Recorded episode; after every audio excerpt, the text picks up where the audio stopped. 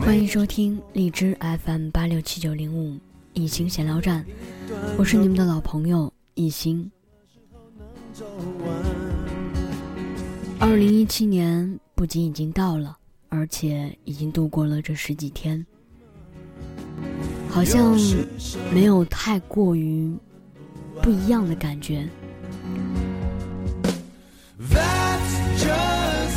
其实每年大概都是一样的，总是一年一年这样过着。我在去年年底的时候，给自己预定了一个新年礼物，就是二零一七年一月十四号、十五号，要去上海参加插座学院的课程。其实，嗯，预定新一年的计划，这个对我来说是一个新的开始。也是一次新的尝试，因为我从来没有做过这样的计划，没有如此任性过。但是我知道这次任性是对的。嗯，一个人去上海，去感受了魔都的魅力。我想，我现在终于知道为什么朋友们喜欢称呼上海为魔都，是因为它真的太有魅力了。它就像在施法一样。让我离开了之后，会对他有深深的思念。这次去上海参加学习，收获自然是不用分说。嗯，突然突如其来了很多很多的知识，我自己是恐惧的，因为我从来没有这样走出去过，我不知道外面的人都在。做什么都在看什么，所以这次去上海是去好好的充电的。结果我只能说，也许是我的容量太小，我真的觉得自己知识量太匮乏了。老师讲到的很多东西，我甚至连听都没有听过，这是很可怕的一件事情。其实我觉得。最好的是一种体验吧，也不能说我真正的去收获了所有老师讲到的知识点，就可以把它们运用在我现在所做的事情当中，这个真的特别的难。可能有些人他有天赋，听过了之后就会，但是我呢是比较闷、比较笨的人，因为又闷又笨，所以相对就会缓慢一些。但是，我觉得不要强求自己太多东西吧。对，以前也曾经有说过，说不要去委屈自己。虽然会很失落、很无奈、很害怕，也觉得激动过后，生活依然是这样。但是，多多少少还是会有一些收获的嘛。比如说，一个人去制定了。上海计划，住在哪儿，吃什么，怎么去上课，上完课了做些什么。我这次去的特别的紧张，星期五的下午到，然后星期天的晚上走，其实根本就没有时间去好好的看看上海。但是我所庆幸的是，当我自己坐上飞机，然后到达浦东机场。然后乘坐第一次自己不会坐的地铁，其实说到这儿，很多朋友都会说：“难道你是从山洞来的吗？”嗯，我觉得算吧，因为以前我所在的城市没有地铁，然后我现在所在的城市在一六年年底刚开地铁，所以我对地铁其实是陌生的。到大城市坐地铁对我来说是一件。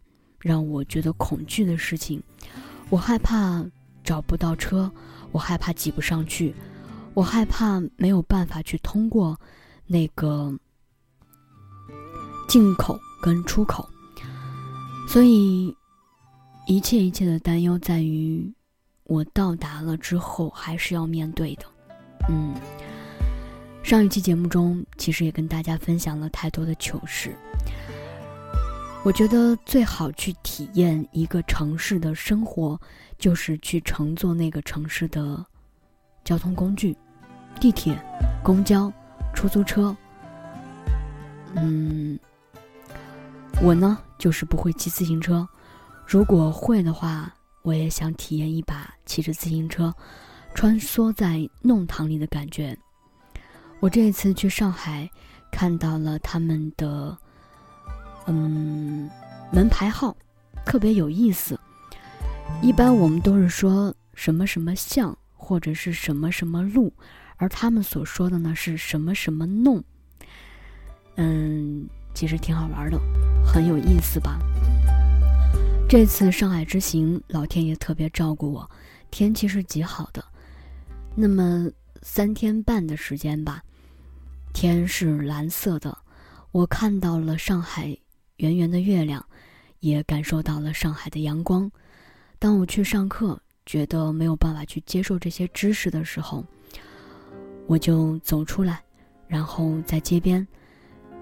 找到了一个休息的长椅，然后把包放在旁边，人坐在椅子上边，抬起头，看着蓝天。我发现了一件事情：上海，我觉得是一个又南又北的城市。我为什么这么说呢？又南是因为它真的是属于南方，而又北。是我在那里看到了很多北方才有的东西，比如说枯树枝，比如说黄色的草，它让我又亲切又熟悉又陌生，对我来说是一种比较混杂的体验。只有短短两天半时间，我就有点儿爱上他了。我曾经听我朋友说过，说上海真的很有魅力。他说：“如果往后倒退十年，他一定和我一起去上海闯荡。也或者，我只去了上海几天的时间，有好的住宿，可以吃到好的东西，嗯，做着自己该做的事情，所以并没有觉得什么。如果我要是真正的在这个大城市里拼搏，也许……”我想，我不会这么想了吧。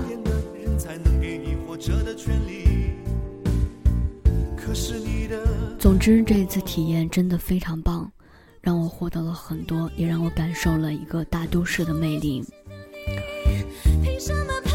我在那里看到了本土的上海人，他们都很精致，不管是男士还是女士，你几乎看不到很邋遢的人。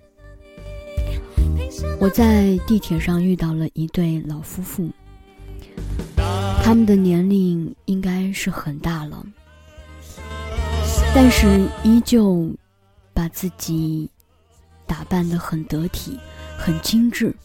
老太太的头发都花白了，但是她依然在头上编着好看的花辫，然后戴着一朵鲜艳的花儿，真的让我感觉有点花样年华。我想，这就是上海吧。